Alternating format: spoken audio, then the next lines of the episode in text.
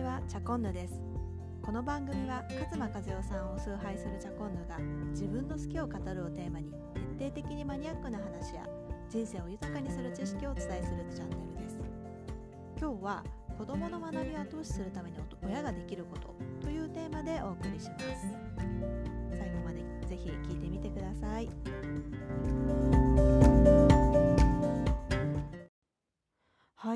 今日は子どもの学びを後押しするために親ができることというテーマでお話ししていきたいと思うんですけれどもなんで私がこれを取ろうかなと思ったきっかけっていうのがありましてそれは子どもがあのいきなりこう文字に興味を持つようになったそんな体験があります。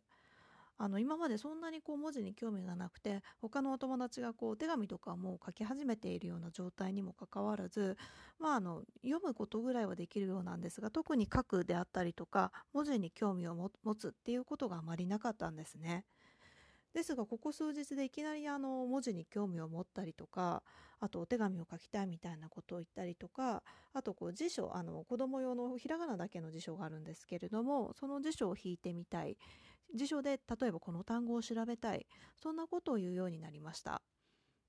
でちょっと私がそこで考えた、まあ、私のこう改めて考えてみた教育方針みたいなものを今日はここでシェアしてみたいなと思っています。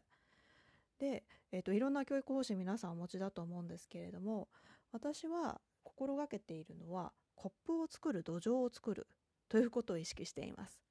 ちょっとあの回りくどい言い方なんですけれども、まあ、土壌、まあ、つくつくとこう木の芽が成長するような土壌を作りたいっていうのは心がけてるんですけれどもそこで成長するのが実はコップ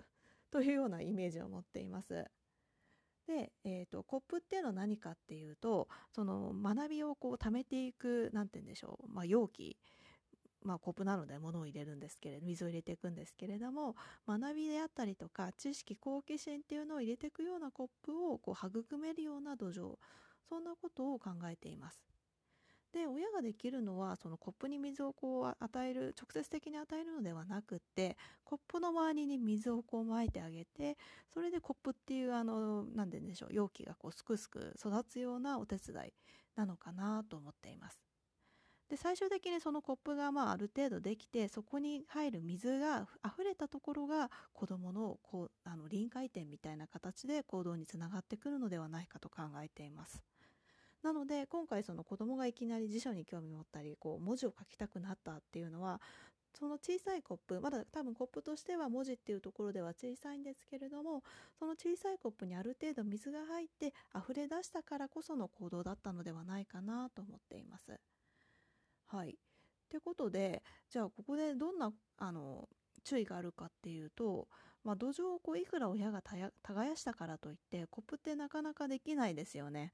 私も結構こう水をガンガンあげたりとかなんでコップできないんだってこう責めたりとかした過去あるんですけれどももちろんそんなことやっても無駄で昔あげた水が何年後かにこう芽吹くあの形になるなんてことしょっちゅうありますよね。で逆に親がこう頑張って土壌を整えているにもかかわらず例えば他のお友達からの働きかけであったりとかあの同じぐらいのお友達ができるようになったことに対してこ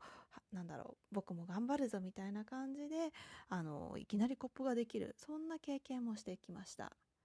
じゃあここで親が注意すべきことは何なのかなっていう考えると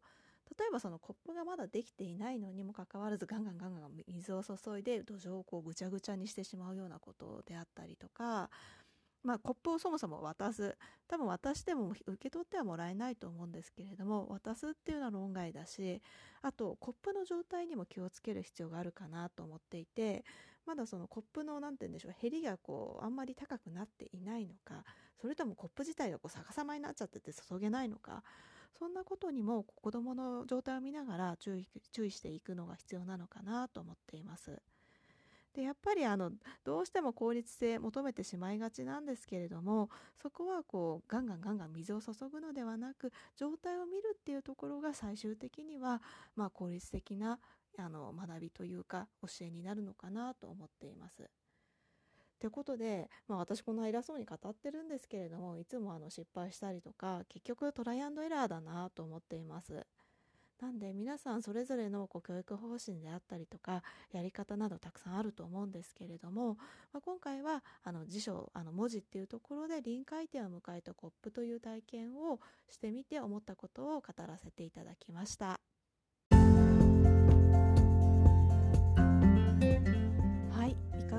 でしょうか？今日は子どもの学びを後押しするために親ができることというテーマでお話しさせていただきました。多分皆さんいろいろこうそれぞれご工夫されていていろんなことをあのお子さんのためにやられていると思います。そんな工夫であったりとかマインド面もぜひ教えていただければなと思います。それではチャコンヌがお伝えしました。ではではでは。